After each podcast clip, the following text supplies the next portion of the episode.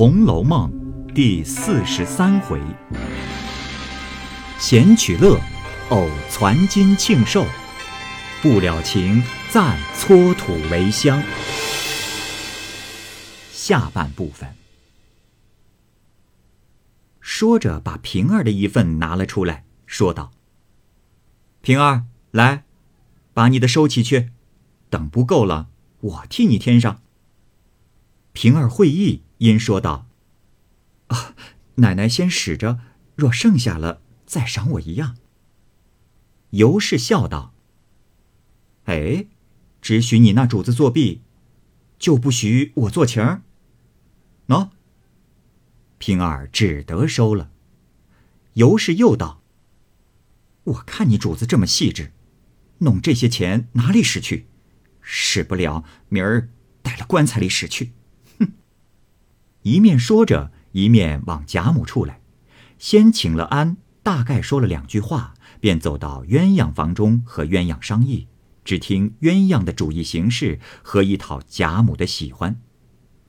二人计议妥当，尤氏临走时也把鸳鸯二两银子还他，说：“哦，这还使不了呢。”说着一进出来，又至王夫人跟前说了一回话。因王夫人进了佛堂，把彩云一份也还了他。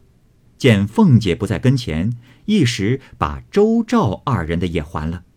他两个还不敢收，尤氏道：“哎，你们可怜见的，哪里有这些闲钱？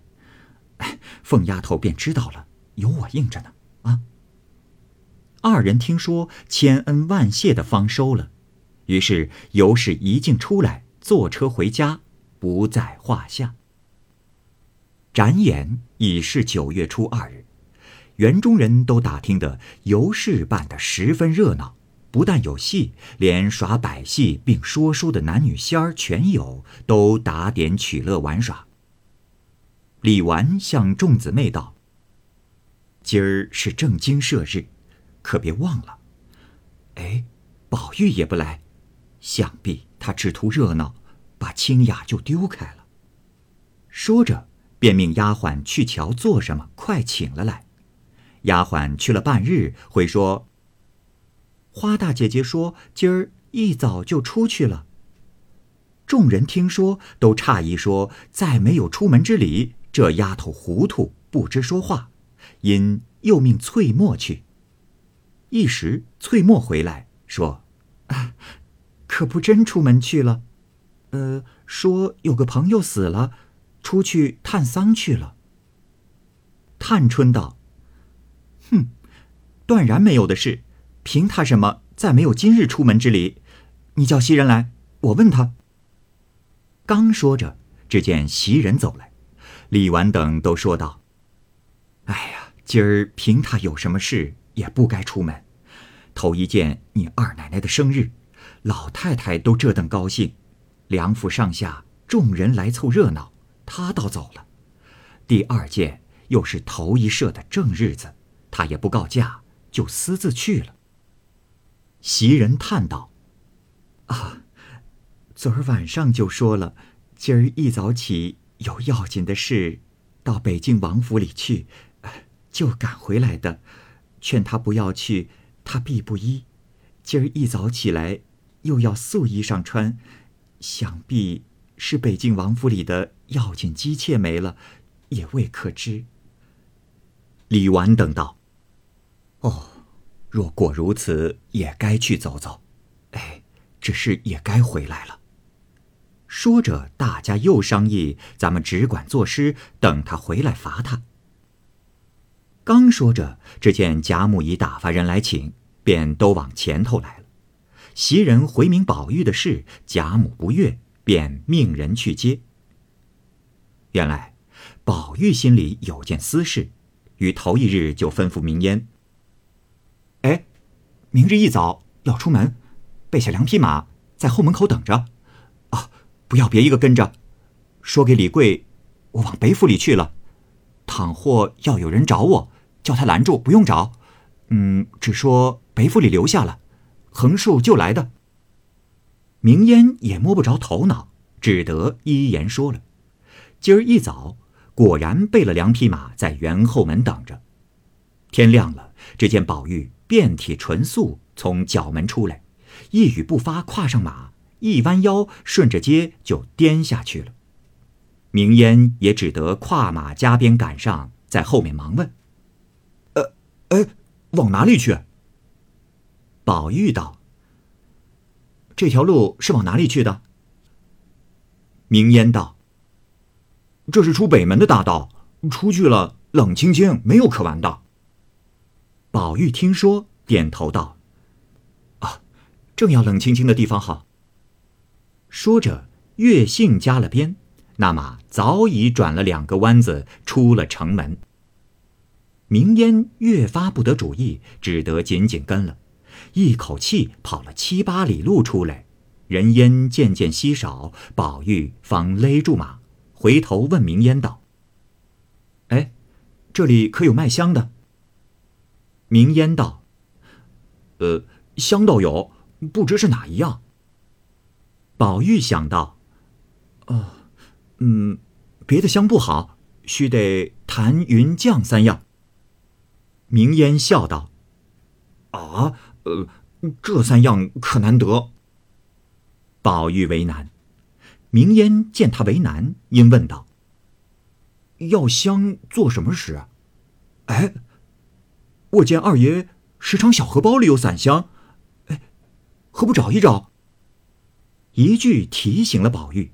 便回手向衣襟上掏出一个荷包来，摸了一摸，竟有两星陈素，内心欢喜。只是不恭些。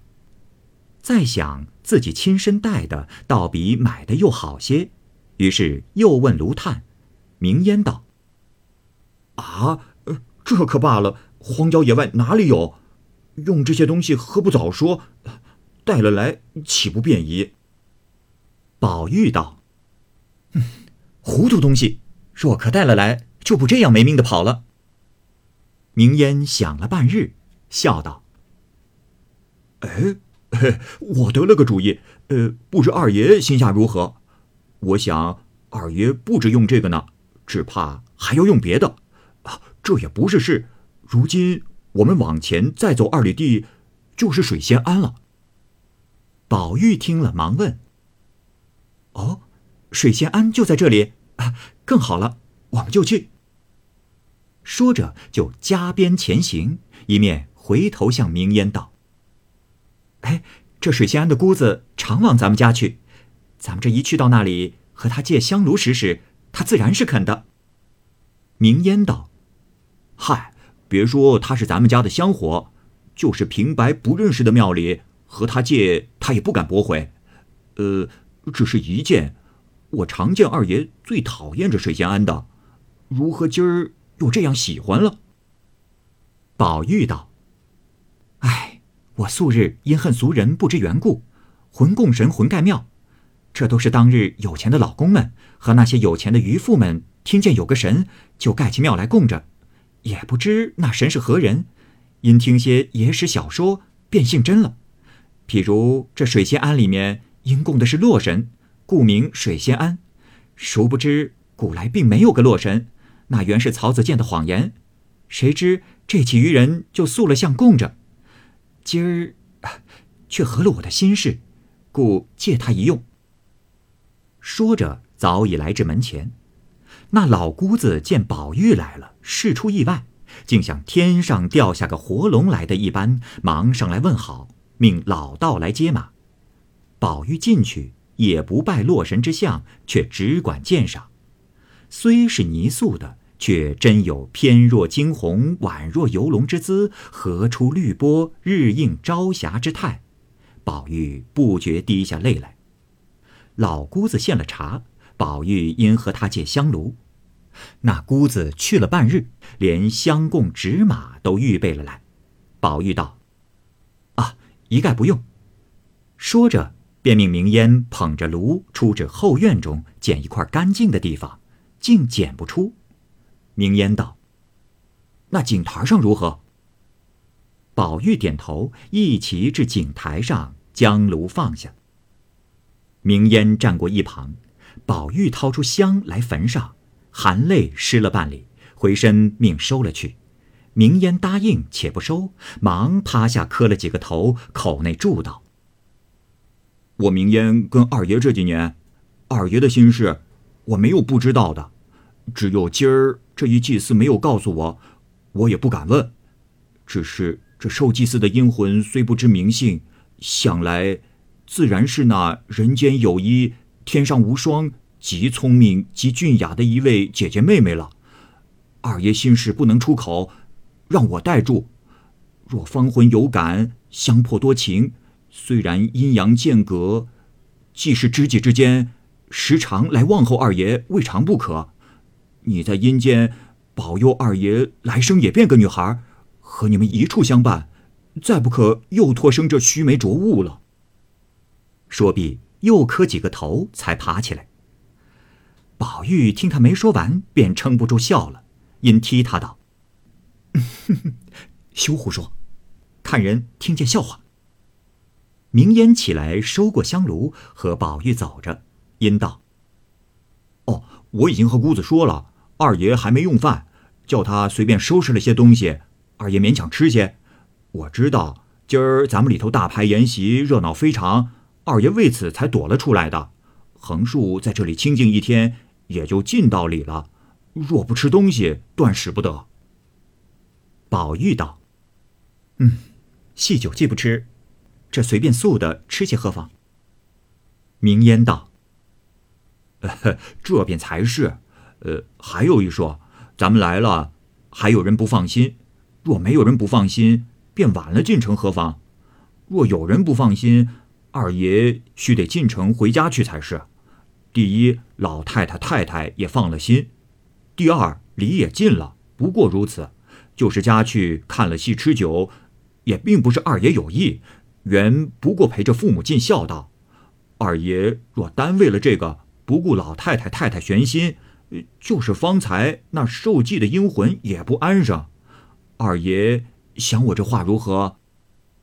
宝玉笑道：“你的意思我猜着了，你想着只你一个跟了我出来，回来你怕担不是，所以拿着大题目来劝我。”我才来了，不过为敬个礼，再去吃酒看戏，并没说一日不进城。这已完了心愿，赶着进城，大家放心，岂不两尽其道？明烟道：“这更好了。”说着，二人来至禅堂，果然那姑子收拾了一桌素菜，宝玉胡乱吃了些，明烟也吃了。二人便上马，仍回旧路。明烟在后面嘱咐：“哎。”二爷好生急着，这马总没大骑的，手里提紧着。一面说着，早已进了城，仍从后门进去，忙忙来至怡红院中。袭人等都不在房里，只有几个老婆子看屋子，见他来了，都喜得眉开眼笑，说：“哎呦，阿弥陀佛，可来了，把花姑娘急疯了。上头正做席呢，二爷快去吧。”宝玉听说，忙将素服脱了，自去寻了华服换上，问在什么地方坐席。老婆子回说，在新盖的大花厅上。宝玉听说，一径往花厅来，耳内早已隐隐闻得歌管之声。刚至穿堂那边，只见玉钏儿独自坐在檐廊下垂泪，一见他来，便收着泪说道：“凤凰来了，快进去吧。”再一会子不来，就反了。宝玉陪笑道：“哎，你猜我往哪里去了？”玉钏不答，只管擦泪。宝玉忙进厅里，只见贾母、王夫人等众人真如得了凤凰一般。宝玉忙赶着与凤姐行礼，贾母、王夫人都说他不知好歹。哼，怎么不说一声就私自跑了？这还了得！明儿再这样，等老爷回家来，必告诉他打你。说着，又骂跟他的小厮们都偏听他的话，说哪里去就去，也不回一声。一面又问他到底哪儿去了，可吃了什么，可唬着了。宝玉只回说：“啊，北静王的一个爱妃昨日没了，给他到哪去？他哭的那样，不好撇下就回来。所以多等了一会子。贾母道：“哦，哎，以后再私自出门不告诉我们，一定叫你老子打你。”宝玉答应着，因又要打根的小子们，众人又忙说情，又劝道：“啊，老太太也不必过虑了，他已经回来，大家该放心乐一回了。”贾母先不放心，自然发狠。如今见他来了，喜且有余，哪里还恨？也就不提了。还怕他不受用，或者别处没吃饱，路上着了惊怕，反百般的哄他。袭人早过来服侍，大家仍旧看戏。当日演的是《金钗记》，贾母、薛姨妈等都看得心酸落泪，也有叹的，也有骂的。要知端倪，且听下回分解。